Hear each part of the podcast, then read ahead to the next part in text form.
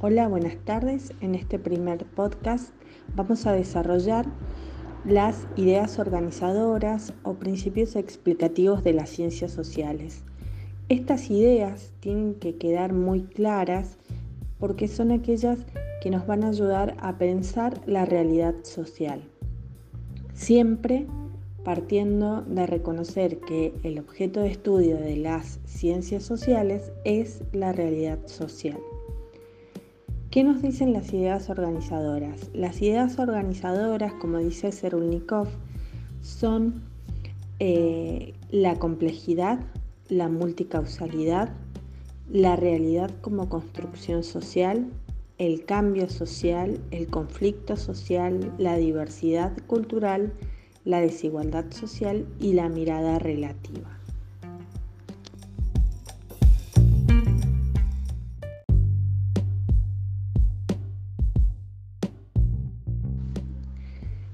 ¿Cómo es la realidad social?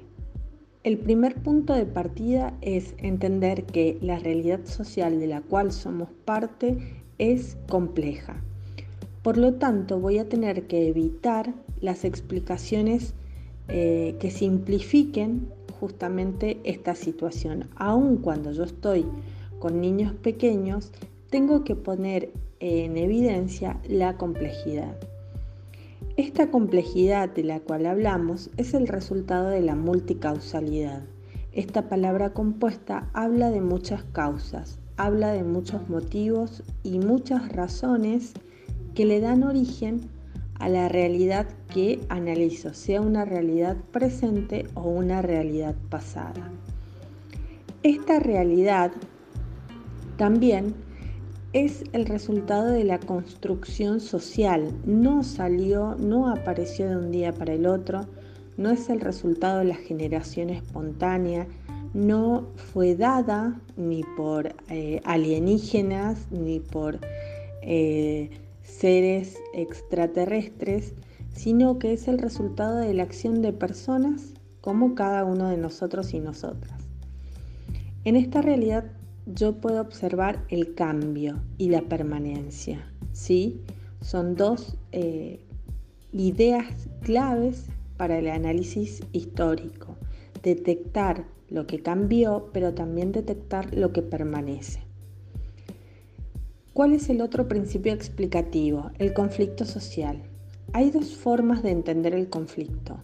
El conflicto como parte de un, problema, como un aspecto negativo de la convivencia, o pensarlo desde un elemento inherente a la convivencia, es decir, somos personas distintas, por lo tanto, el conflicto, la diferencia de intereses va a estar presente siempre.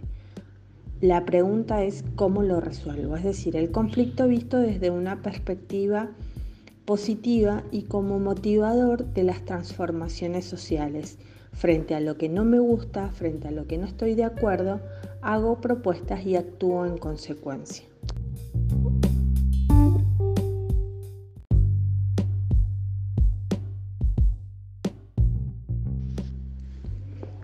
¿Cuáles son los otros principios explicativos o ideas organizadoras?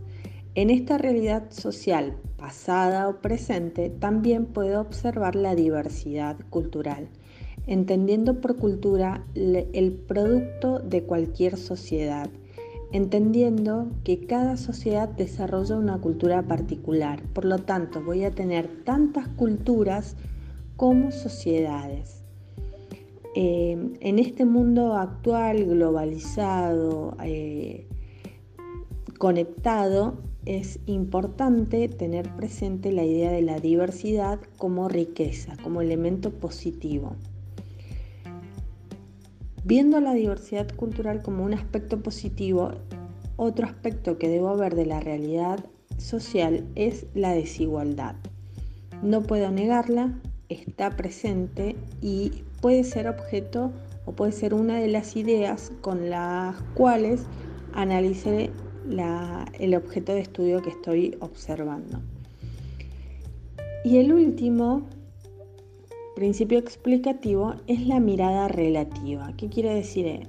Esto se conecta justamente con una de las aclaraciones que siempre hacemos en el mundo de las ciencias sociales, que es el objeto y el sujeto de estudio coinciden. Eh, es la misma persona la que analiza eh, su propia comunidad o su propia realidad. Por lo tanto, la mirada es relativa, por lo tanto, la objetividad tiene que ser, va a ser una objetividad subjetiva, siempre poniendo en evidencia cuál es mi punto de partida. Ahí está la objetividad. En decir, yo me planto en este, en este, en este punto de partida y por lo tanto mi análisis es resultado de mi propia experiencia.